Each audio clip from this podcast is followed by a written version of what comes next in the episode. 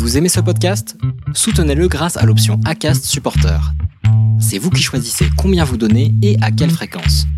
Cliquez simplement sur le lien dans la description du podcast pour le soutenir dès à présent. Here's a cool fact a crocodile can't stick out its tongue. Another cool fact you can get short term health insurance for a month or just under a year in some states. United Healthcare short term insurance plans are designed for people who are between jobs, coming off their parents' plan, or turning a side hustle into a full time gig.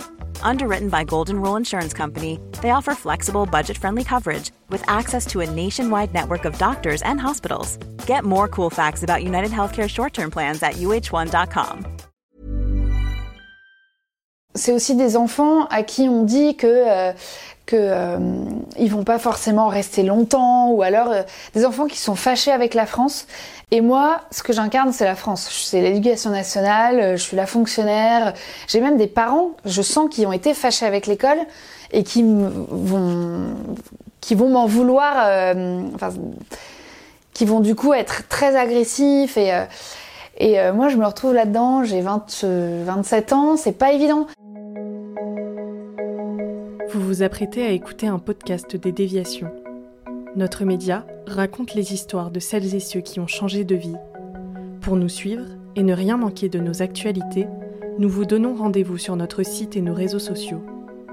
Abonnez-vous à notre chaîne YouTube et suivez nos podcasts sur Acast et autres plateformes de streaming. Tout de suite, un nouveau portrait, une nouvelle histoire, une nouvelle déviation.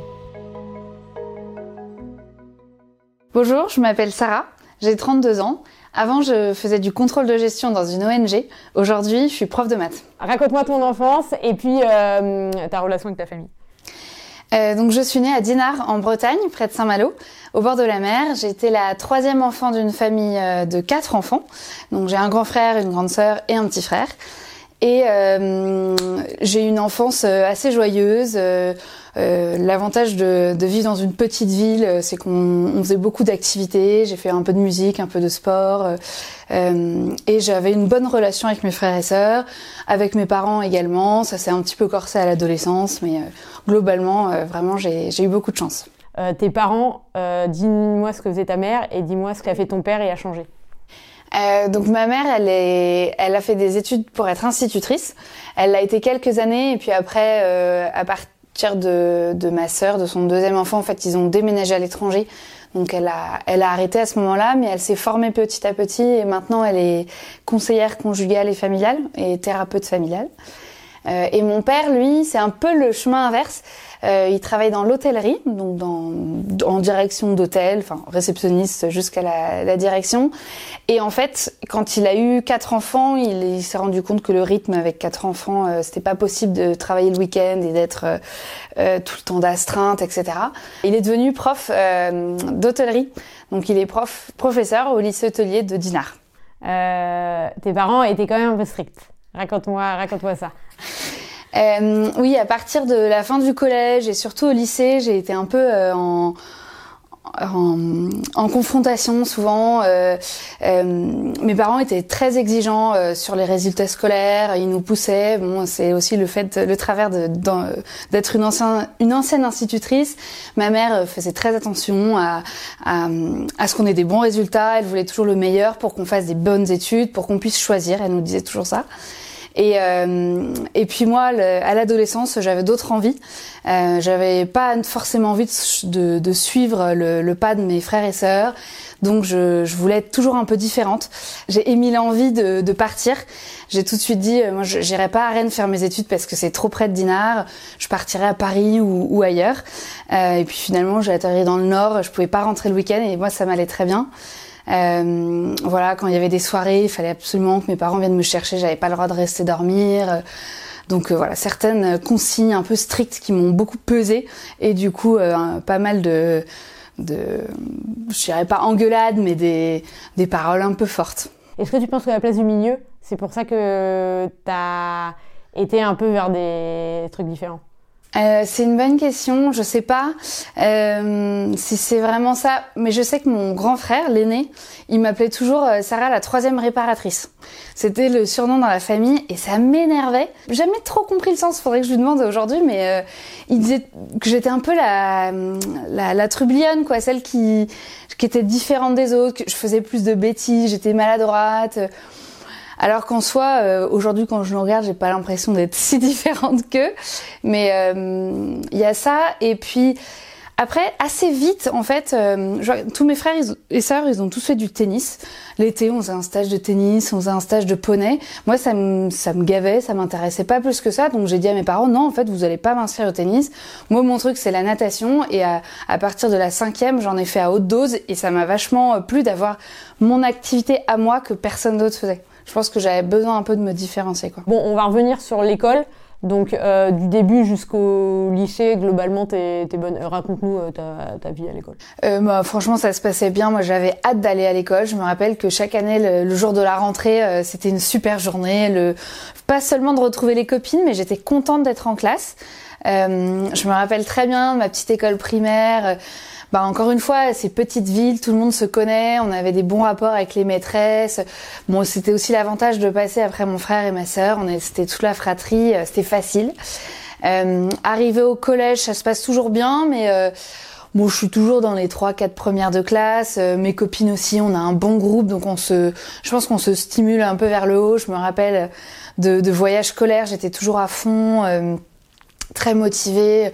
Je pense que j'étais un peu la, petite euh, élève qui pose toujours des questions, euh, celle qui m'agace aujourd'hui en tant que prof, mais euh, mais oui, toujours quand même très motivée assez bien élevée, donc enfin voilà, ça, ça, se passait bien. Euh, après, assez rapidement, j'ai développé un très fort intérêt pour les les maths et pour les langues.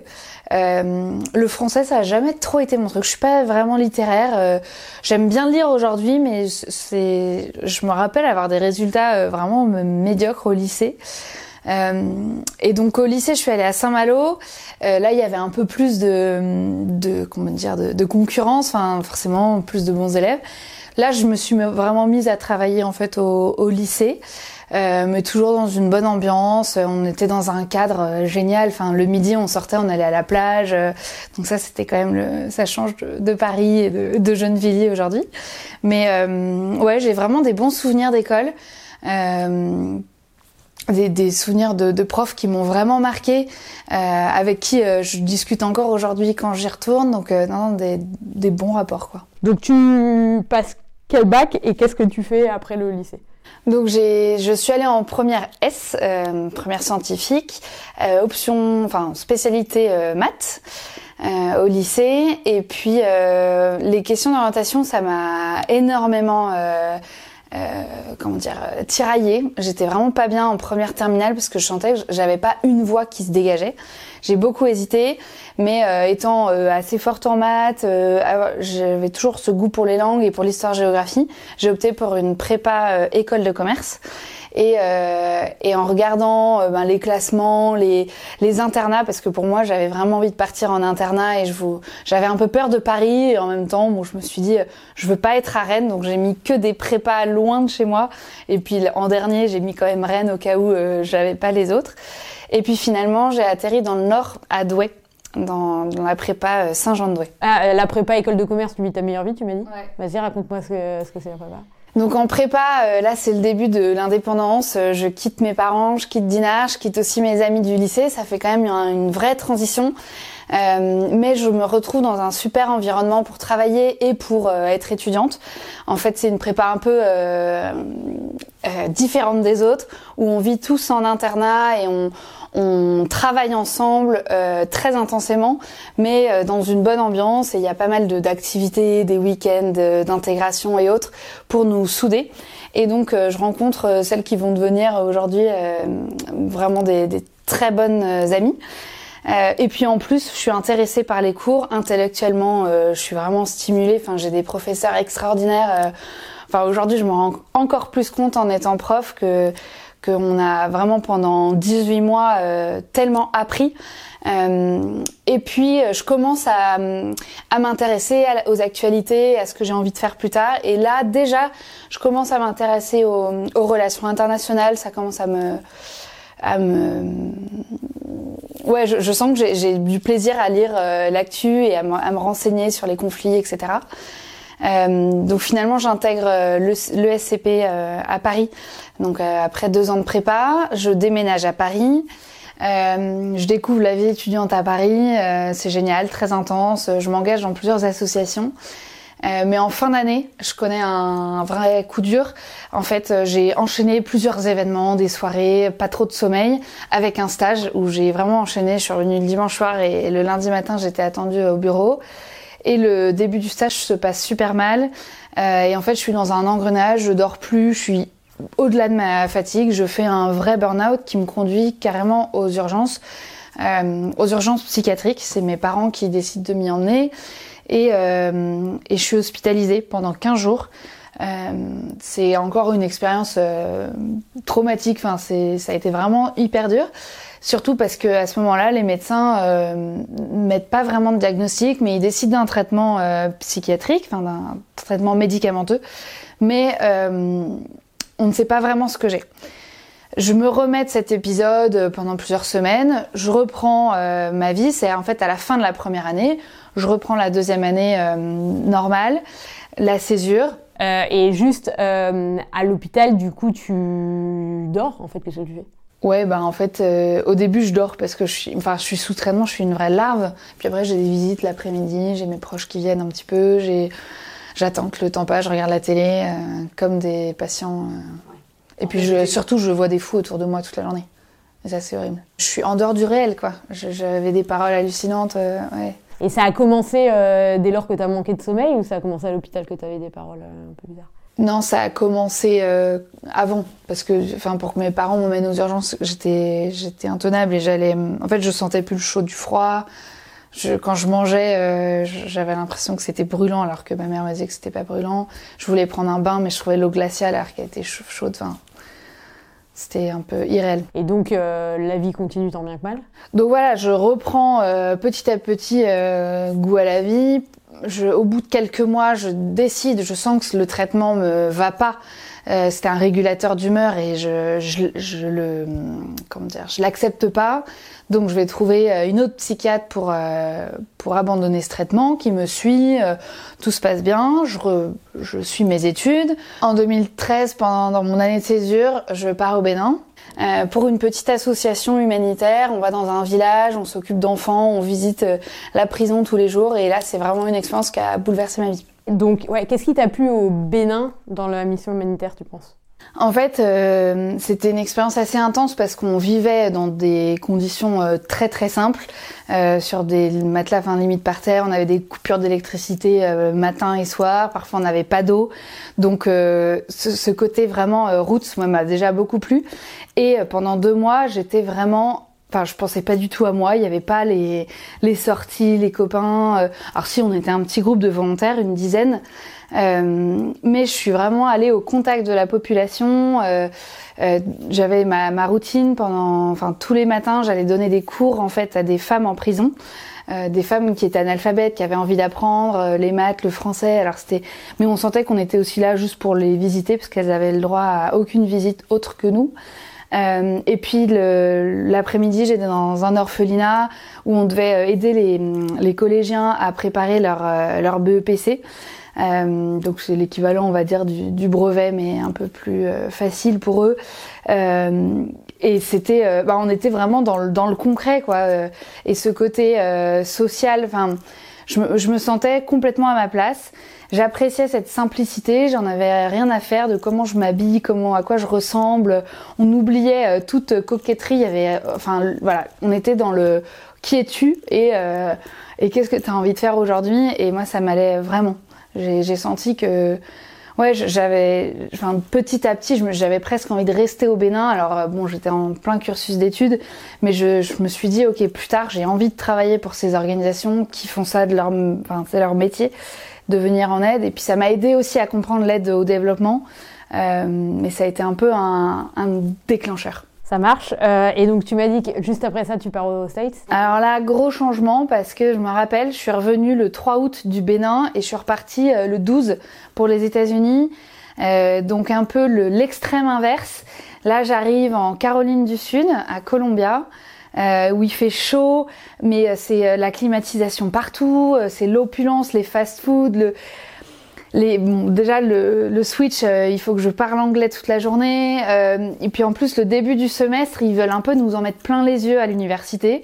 Donc ils nous organisent un super week-end d'intégration. Et là, mais je me dis, qu'est-ce que je fous là? Enfin, puis après, je me dis non, mais quand même, j'ai choisi ce diplôme et, mais la transition a été super dure. Et attends, Columbia, t'es partie en échange avec l'ESCP Oui, c'était un double diplôme ESCP, euh, e euh, Université de Caroline du Sud.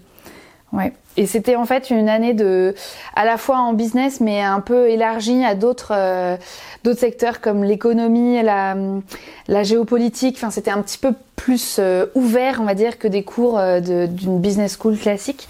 Euh, et c'est enfin, ce que je voulais aussi parce que j'avais déjà l'idée de bosser de travailler dans, les, dans le secteur des euh, ONG, politique internationale, ça m'attirait. Ça, ça marche. Donc tu fais cette année euh, aux États-Unis. Alors comment tu vis cette année aux États-Unis et après qu'est-ce qui se passe?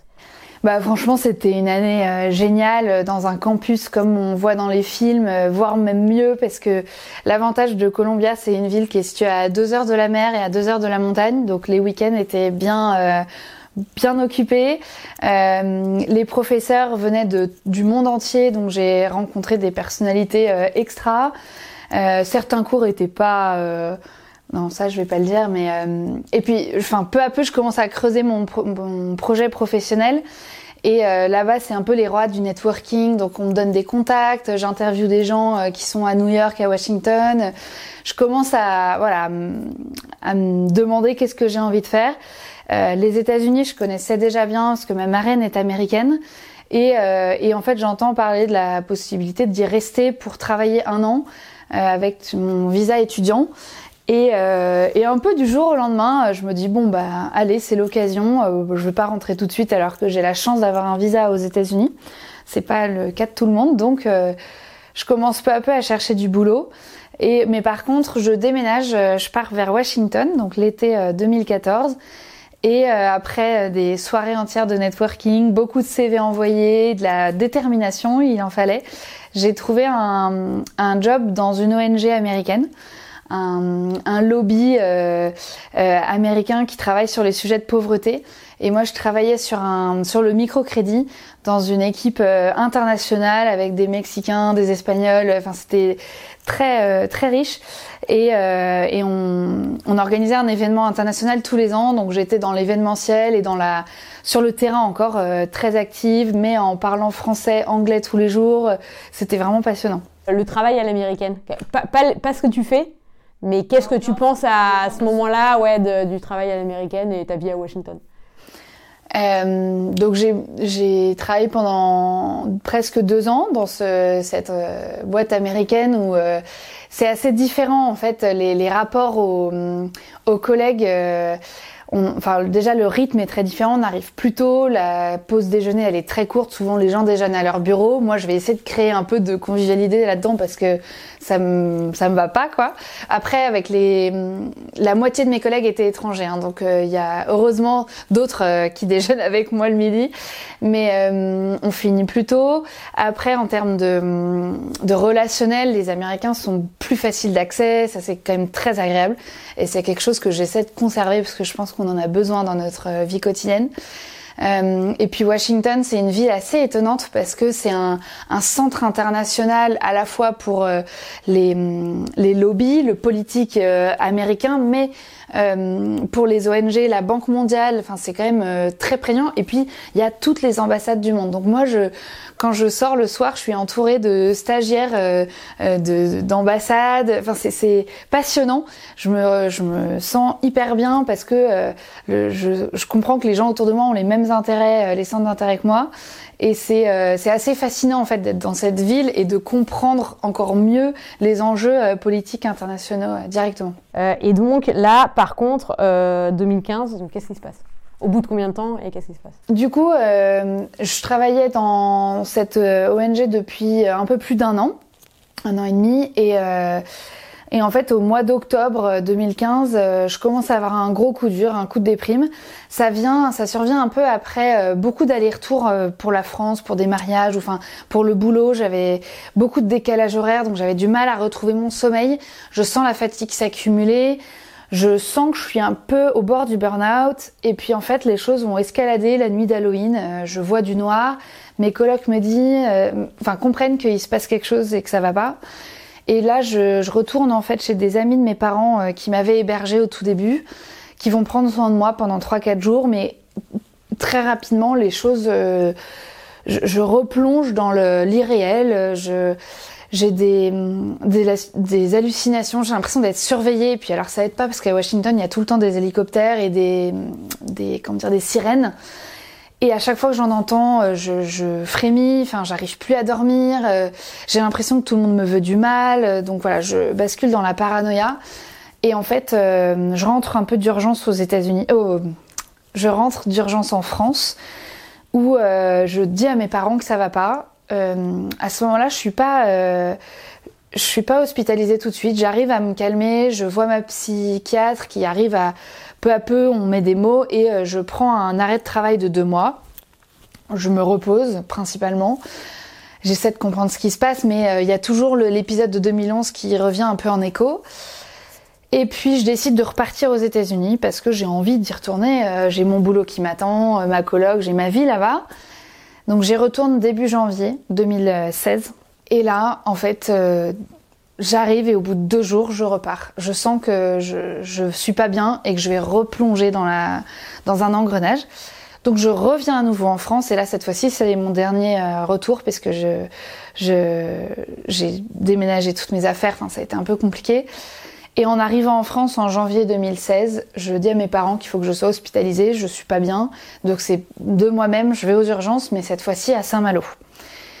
Et euh, je suis hospitalisée pendant deux semaines, à euh, oui, deux semaines à nouveau, dans un cadre très différent de Paris, euh, avec une psychiatre qui, j'ai tout de suite un déclic, je sens qu'elle va chercher à, à comprendre parce que là, mon parcours de santé est trop bizarre. Elle n'arrive pas à, à mettre les liens, donc elle me fait passer beaucoup d'examens, et notamment une IRM. Et alors, euh, je suis hospitalisée mi-janvier, mais l'IRM n'arrivera que mi-mars, parce qu'à Saint-Malo, il faut attendre deux mois quand c'est pas une urgence. Et en fait, cette IRM, euh, ben, elle, m'a sauvée parce que euh, ils ont tout de suite vu que j'avais une tumeur au cerveau. Et là, ils se rendent compte que à, l'image, on la voit, il y a une balle de ping-pong 5 cm de diamètre euh, dans mon lobe frontal droit, donc dans la zone qui, qui régule notamment les émotions. Et cette tumeur, ben, en fait, a grossi, grossi, grossi au point de, euh, de- d'influencer mes comportements. Et tous ces épisodes maniaques et ces burn-out à répétition étaient euh, liés à ça. Et ce qui est fou, c'est que euh, en 2011, du coup, c'est parce que c'est quand même venu après que tu manques de sommeil. Ouais. Donc en fait, elle se réveillait. Comment t'expliques ça C'est qu'elle se réveille euh, après que toi, t'aies un déficit. Bah, je pense que hum, c'est, j'alternais un peu les phases euphoriques de hum, très bonne humeur, j'ai envie de faire plein de trucs, je suis très énergique, à euh, énorme euh, down. euh. Je pense que naturellement, je suis quelqu'un d'assez actif. Ça, ça n'a pas changé aujourd'hui, je le suis toujours. Mais, euh, mais là, j'allais dans des extrêmes, j'allais au, au bout de mes forces, quoi. Et du coup, ça, ça retombait aussi euh, tout en bas, quoi. Euh, ok, donc euh, tu as cette euh, tumeur. Donc euh, qu'est-ce qui se passe? Tu te fais opérer Du coup, le diagnostic en mars 2016, euh, ça vient en fait comme un soulagement. Pour la plupart des gens, ça a fait très peur, les mots de tumeur au cerveau. Mais moi, je suis mais libérée en fait. Enfin, on a trouvé ce que j'ai. Et en plus, c'est pas une maladie psychiatrique. Donc pour moi, c'est pour mes proches aussi, c'est vraiment euh, voilà un- une libération. À l'image avec l'IRM, au début, ils pensent que c'est une, euh, une tumeur bénigne. Et en fait, euh, je vais être opérée, une énorme opération de 6 heures euh, à Rennes.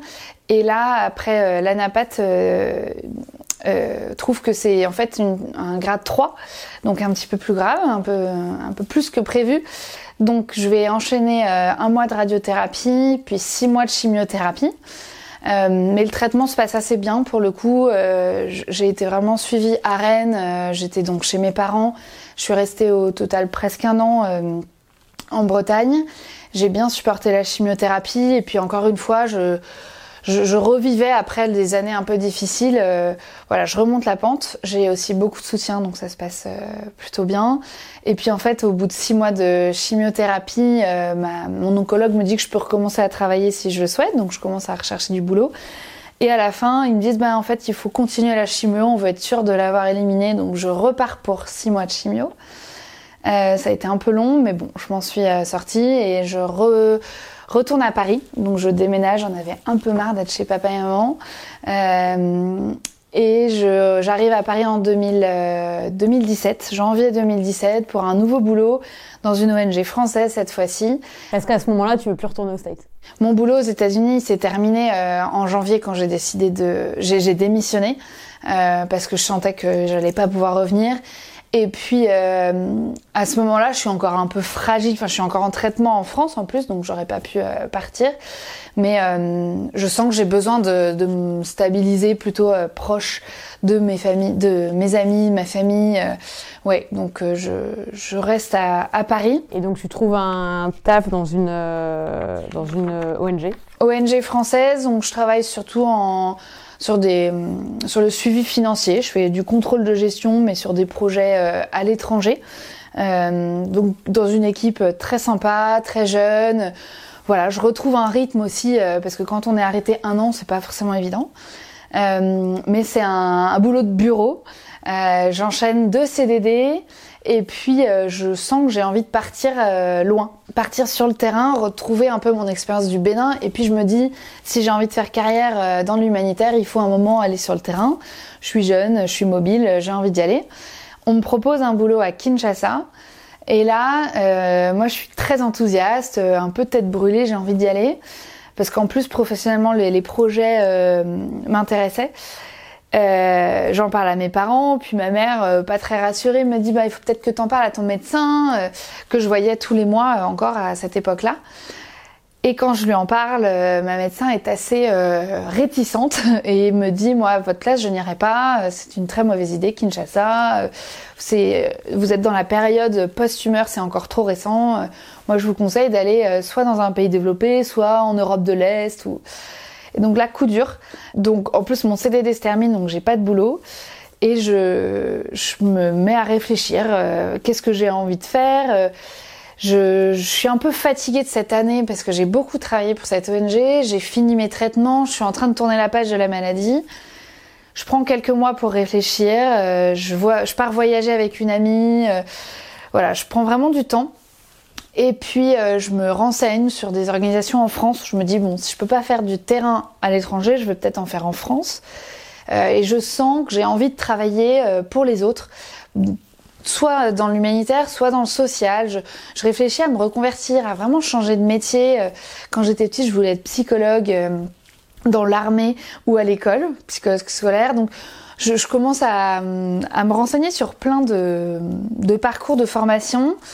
Et puis j'entends parler en fait euh, d'une association qui s'appelait à l'époque Teach for France, qui s'appelle aujourd'hui Le Choix de l'école, euh, qui aide euh, et qui accompagne des, des, jeunes gens qui voudraient être enseignants, qui se destinaient pas à être enseignants, mais qui ont fait des études, qui ont un bon bagage académique et qui veulent être profs, en, notamment en éducation prioritaire. Comment tu, on te parle du choix de l'école? En fait, c'est une de mes, une fille qui était dans ma promo de l'ESCP.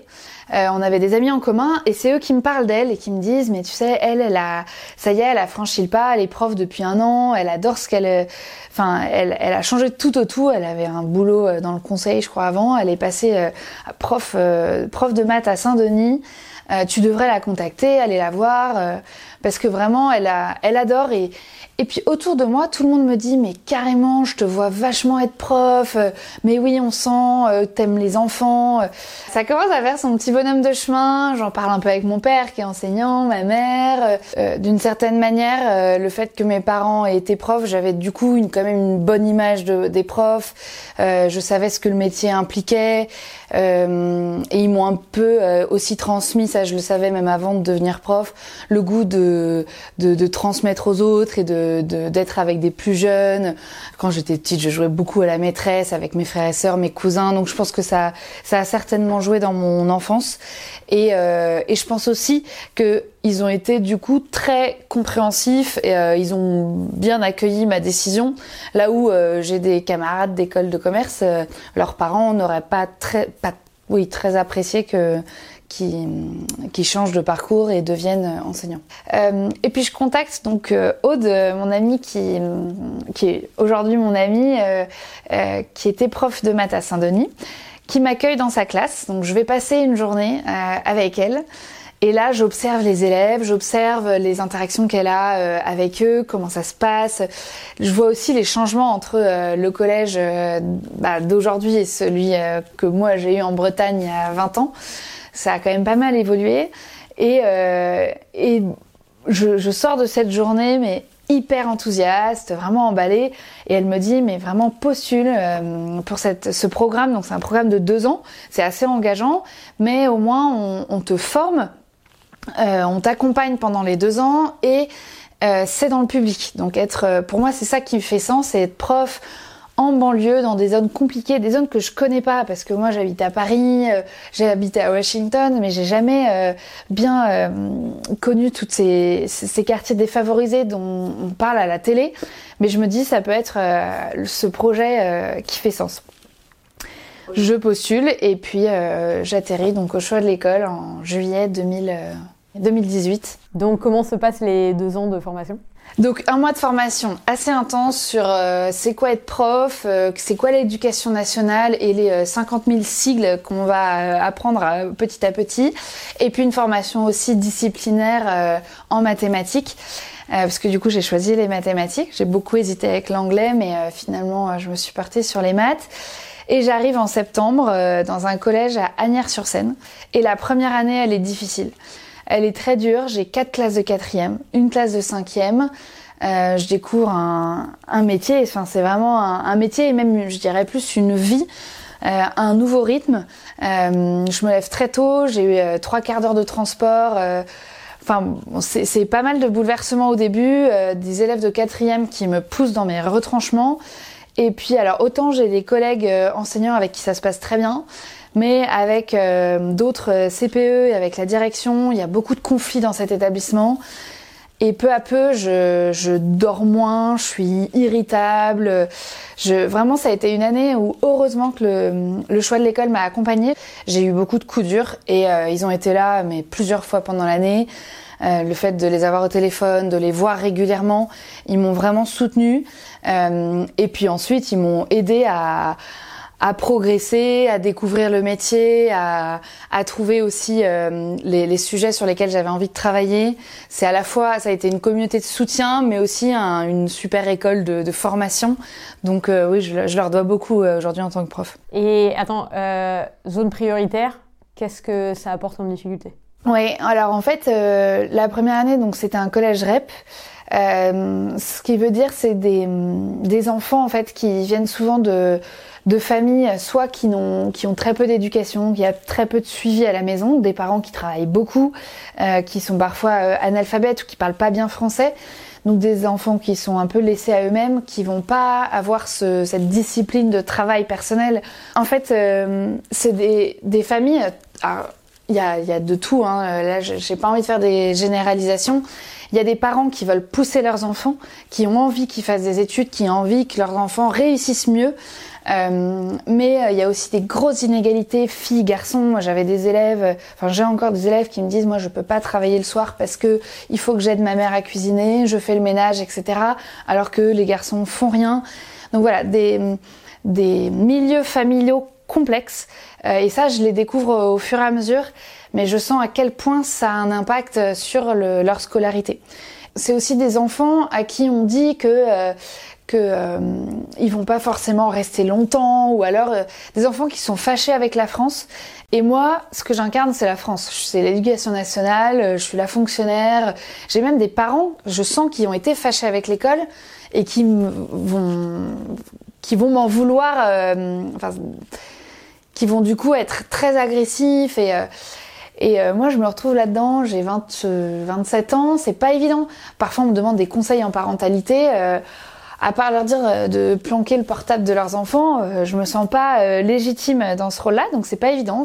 après, ce qui est très compliqué, c'est le rapport à, l'autorité. Et en quatrième, c'est la crise d'adolescence. Et il y en a qui qui me font qui me font partir au quart de tour et qui m'agacent fortement et j'y repense plusieurs fois dans la journée. D'autres qui me font beaucoup rire. voilà, c'est c'est c'est parfois un plaisir, parfois un désastre, euh, ça dépend quoi. En plus, euh, moi, les mathématiques, c'est pas forcément facile à, hum, comment dire, pour motiver euh, les élèves. Donc voilà, petit à petit, j'essaie de trouver des, des, soit sur le contenu, des activités pour essayer de les accrocher, de les, de les encourager à travailler. je travaille beaucoup avec les parents, avec les autres collègues pour qu'on, voilà, je pense que vraiment le travail en équipe est ultra important pour faire euh, réussir les élèves, mais mais oui, parfois on rame, on est souvent découragé. J'ai eu des, des, épisodes vraiment compliqués, des incidents euh, voilà, qui marquent euh, à vie, des insultes, etc. Mais il faut réussir à y, retourner le lendemain. Et, malgré ça, je suis quand même passionnée par ce que je fais. Comment tu trouverais le moyen de justement, de ton point de vue prof, parce que là, toi, tu es première ligne vraiment, je pense, que, ça se règle? Soit ce problème avec la France, soit. Euh, enfin, comment toi tu vois ça de ton point de vue que, que, les choses peuvent se régler Parce que moi, j'en sais, enfin, bah. sais rien l'extérieur. En fait, tous ceux qui prennent des décisions, j'en savent rien, mais toi, tu es vraiment en première ligne de ça. Moi, j'ai vu parfois des initiatives où je sens que ça marche. Euh, là, récemment, je suis partie en voyage scolaire euh, en Bretagne avec des, des, élèves de mon collège de la 5e à la 3e, un groupe d'élèves qui faisait allemand, parce que c'était un échange franco-allemand, où des élèves allemands sont venus et on s'est tous retrouvés en Bretagne. Et en fait, j'ai vu des, des élèves, mais avoir les yeux briller juste en regardant la mer. Et je me suis dit, mais il y a un souci. Euh, ils sont bloqués dans leur tour de Gennevilliers, dans leur cité. Euh, ils n'ont pas accès à ça. Et des, plaisirs très simples et gratuits. Enfin, bon, là, il y a le transport d'aller jusqu'en Bretagne. Mais euh, pendant une semaine, j'ai vu des, élèves se révéler. Et on a eu des échanges. Enfin, vraiment, j'ai pu créer des liens qui sont très difficiles à, créer avec certains élèves dans une salle de classe en cours de mathématiques. Donc euh, voilà, là c'est le cas du voyage scolaire, c'est peut-être une initiative euh, coûteuse et qui demande de l'énergie, etc. Mais en tout cas, j'ai vu l'impact sur ces, ces enfants. Euh, je pense à une autre initiative, je sais que dans mon collège cette année, enfin même depuis plusieurs années, il y a des, des cours de français pour les parents et on incite les parents qui sont disponibles euh, et qui parlent pas français à venir pour peu à peu maîtriser la langue. Et en fait, on se rend compte que ça, enfin, via des cours de français, on va leur parler d'autres sujets. Euh, comme euh, on, a fait une intervention sur les réseaux sociaux pour aider les parents à, à gérer les réseaux sociaux de leurs enfants, entre guillemets, à en tout cas être au courant des dangers, des risques, des opportunités qui y sont, euh, mais pour que eux, à la maison, ça se passe mieux. Et donc, euh, ces cours de français, ils sont gratuits. Euh, enfin, ils sont financés par l'établissement et par des professeurs qui, qui, se mettent à disposition. Mais je suis sûre que ça, ça aide en fait ces familles à s'intégrer. C'est un moyen. Enfin, la langue française, c'est nécessaire. Et là, c'est parce qu'on on les a prises par la main. Moi, je l'ai dit une fois en rendez-vous parents. J'avais un, un, élève qui traduisait à sa maman. Et en fait, déjà, c'est très compliqué de faire le bilan euh, du trimestre euh, d'un élève à une maman, et on sent que l'élève, il peut dire ce qu'il veut, en fait. Bon, il se trouve que c'était un bon élève, donc j'étais pas, pas très inquiète, mais je me dis, ça serait quand même plus simple si on pouvait communiquer. Donc, euh, je, je, lui ai parlé des cours de français. Elle y est allée la semaine d'après, et vraiment, je pense que c'est voilà des petites initiatives locales euh, là, moi, je sais qu'à Gennevilliers, on travaille beaucoup avec la mairie. Il y a plusieurs projets de ce type-là qui sont faits dans les écoles primaires, dans le collège, et, et je pense que ça peut vraiment bénéficier. Je pense qu'un des gros problèmes dans les cités, c'est les vacances scolaires. En France, on a beaucoup de vacances et on a beaucoup de chance en tant qu'enseignant, mais les élèves, pour beaucoup, c'est deux semaines euh, dans la rue. C'est deux semaines dans la cage d'escalier euh, de leur immeuble et ils vont pas faire grand-chose. Et souvent, c'est dans ces moments-là qu'ils vont être récupérés par des plus vieux et il va se passer des choses qu'on n'a pas envie d'entendre. Euh, dans plein de collèges, il y a des dispositifs pendant les vacances, le mercredi après-midi, pour des activités pas forcément scolaires, mais euh, moi j'en ai fait, j'ai fait des ateliers jeux de société pendant ces quelques jours pendant les vacances. Et en fait, ça fait plaisir de voir des, des élèves dans un autre cadre du cadre scolaire, parce que même si on est dans le bâtiment du collège, on va faire. Alors là, il y avait de la couture, il y avait des travaux manuels, il y avait. Et je pense que c'est vraiment nécessaire de les occuper ces enfants plutôt que euh, bah, qu'ils traînent. Et ça rend service aux parents, ça rend service aux enfants. Donc, je pense qu'il faut vraiment maintenir ces projets-là. Quel est ton regard sur tes cinq années? Ma première année, j'ai eu un événement qui a bouleversé mon année et qui m'a poussée à continuer. J'étais prof principale d'une classe et euh, ils ont su la date de mon anniversaire. Ils m'ont organisé un goûter d'anniversaire surprise. On devait avoir cours. Je suis rentrée dans la salle, ils étaient tous dedans et ils avaient organisé un banquet avec des gâteaux, des boissons et et c'était euh, incroyable. Ça m'est pas arrivé depuis, mais euh, vraiment le sentiment de, joie intense. Euh, et pendant une heure, on a rigolé, on a dansé, et c'était c'était vraiment un très très beau moment. La deuxième année, je suis arrivée à Sarcelles dans un établissement cette fois-ci REP+, donc on va dire dans un milieu encore plus défavorisé, mais un établissement où je me suis vraiment vraiment épanouie. Euh, avec un meilleur travail en équipe et où j'ai vraiment euh, euh, progressé en fait professionnellement, je l'ai senti. Cette année-là, je passe le CAPES, mais cette année-là, c'est aussi le confinement, donc je découvre l'enseignement à distance. Euh, donc mes, deuxièmes, mes deux premières années, elles ont vraiment été très différentes. J'obtiens le CAPES, je dois devenir stagiaire et là, on m'envoie en lycée euh, alors que j'avais demandé à être au collège. Donc euh, j'apprends le 28 août que je suis nommée dans un lycée euh, hyper loin de chez moi. Euh, ça a été très compliqué. j'ai pu faire un recours finalement. J'ai été quand même dans un lycée mais à Clichy moins loin. Et, et là je me mets à découvrir la réforme du bac parce que ça venait de passer. Je découvre trois programmes, seconde, première technologique et terminale. heureusement encore une fois, très bien entourée par des collègues, aidée. Alors là, j'avais plus le choix de l'école. En fait, euh, l'accompagnement s'est terminé cette année-là. Euh, donc je survis à cette année de stage encore à moitié à distance parce que c'était l'année post-confinement avec encore pas mal de bouleversements et de plans, euh, de protocoles sanitaires. Et euh, je demande un poste euh, dans le collège Guy Moquet à Gennevilliers où j'ai atterri du coup l'année dernière. Et là c'est ma deuxième année. Donc je suis maintenant enfin titulaire de poste, mais donc quand même, faut se dire 4 ans, 4 établissements, c'est aussi très fatigant de changer d'environnement. C'est comme si on changeait d'entreprise, mais en plus avec des nouveaux différents, des collègues euh, et des fonctionnements d'établissement très différents. Donc euh, cette année, j'étais très contente et très heureuse de recommencer dans le même établissement. Je pense que le, le fait d'avoir été malade et d'avoir euh, frôlé aussi la mort à certains moments et d'avoir pris conscience de la chance que j'avais d'être en bonne santé après coup, ça m'a poussé à, à profiter et à, à saisir toutes les occasions. Et euh, je pense que j'aurais pu hésiter, être un peu frileuse avant de faire le, le choix de partir dans l'enseignement, ce qui pouvait paraître très éloigné de mon parcours. Euh, et en même temps, au moment de, la, de, prendre la décision, je me suis dit allez, il faut foncer. C'est une occasion qui se présente à moi. Euh, euh voilà. Euh, je pense que j'ai été un peu plus euh, rapide à me décider que avant. Est-ce que tu te vois prof pendant longtemps? Euh, chaque année, je me repose la question est-ce que c'est le métier que j'ai envie de, de faire? Et, euh, et, je sens que je suis contente de me lever le matin. Euh, j'ai envie de, euh, de continuer mon, mon, apprentissage. En fait, je sens que je progresse peu à peu. Euh, chaque année, je me dis qu'il y a encore des choses à creuser, notamment sur la, la didactique, les, les, mathématiques, sur la pédagogie. Et, euh, et, je sens que j'ai trouvé ce que je cherchais au moment de, de changer de métier, un métier euh, très euh, très concret où euh, chaque jour est complètement différent. Il se passe des nouveaux événements. J'ai aucune routine. C'est un travail en équipe parce que je travaille beaucoup avec les autres euh, euh personnels de l'établissement.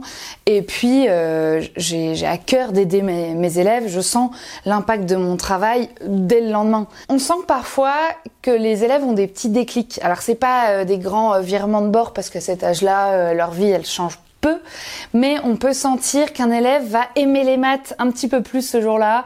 Quand euh, moi rien que de voir l'élève qui comprend, on le voit hein, dans, ses, dans son regard, et ça, euh, c'est pas tous les jours, mais ça fait beaucoup de bien euh, quand je prépare un cours et que je, je, mets du temps, je me questionne, euh, c'est très agréable en fait de mettre à comment dire, mettre en œuvre très rapidement, alors qu'avant, parfois, je travaillais sur des projets qui duraient des mois, etc.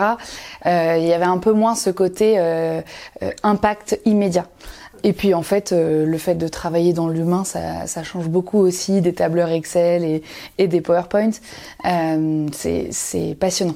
Moi, ce qui me marque et ce qui est le plus gratifiant dans mon métier aujourd'hui, c'est euh, parfois les élèves nous disent merci ou euh, les parents qui, qui, comptent sur nous et quand euh, ça se passe mieux, du coup, qui nous, pareil, nous remercient au bout d'un certain temps qui, qui savent qu'on galère, mais euh, qu'on a, qu'on a réussi à mettre des choses en place. Et ça, c'est, c'est impressionnant, c'est très touchant.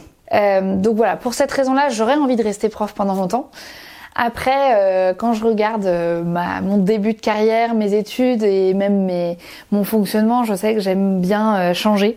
J'aime bien enfin progresser et, et changer de d'environnement ou de je me pose peut-être la question dans, dans, plusieurs années mais de passer le concours pour être euh, chef d'établissement euh, c'est un métier qui m'intéresse aussi dans l'éducation nationale après euh, je disais toujours en commençant, euh, de toute façon, je pense que je vais pas rester longtemps euh, fonctionnaire et dans l'éducation nationale. Bon, là, ça fait cinq ans. Euh, Rendez-vous dans cinq ans, on verra bien. Non, je, je me dis parfois que j'ai envie de retourner aussi dans l'humanitaire, donc euh, je sais pas. C'est très difficile. Vous venez d'écouter un podcast réalisé par Myriam Amossé et Chloé Robert. N'hésitez pas à commenter, nous écrire et partager si ce podcast vous a plu. Notre média, vous pouvez le retrouver sur lesdéviations.fr, Facebook, Instagram, LinkedIn, TikTok et YouTube. Nous n'avons qu'une vocation, raconter les histoires des personnes ayant changé de vie. Alors à très vite pour un nouvel épisode.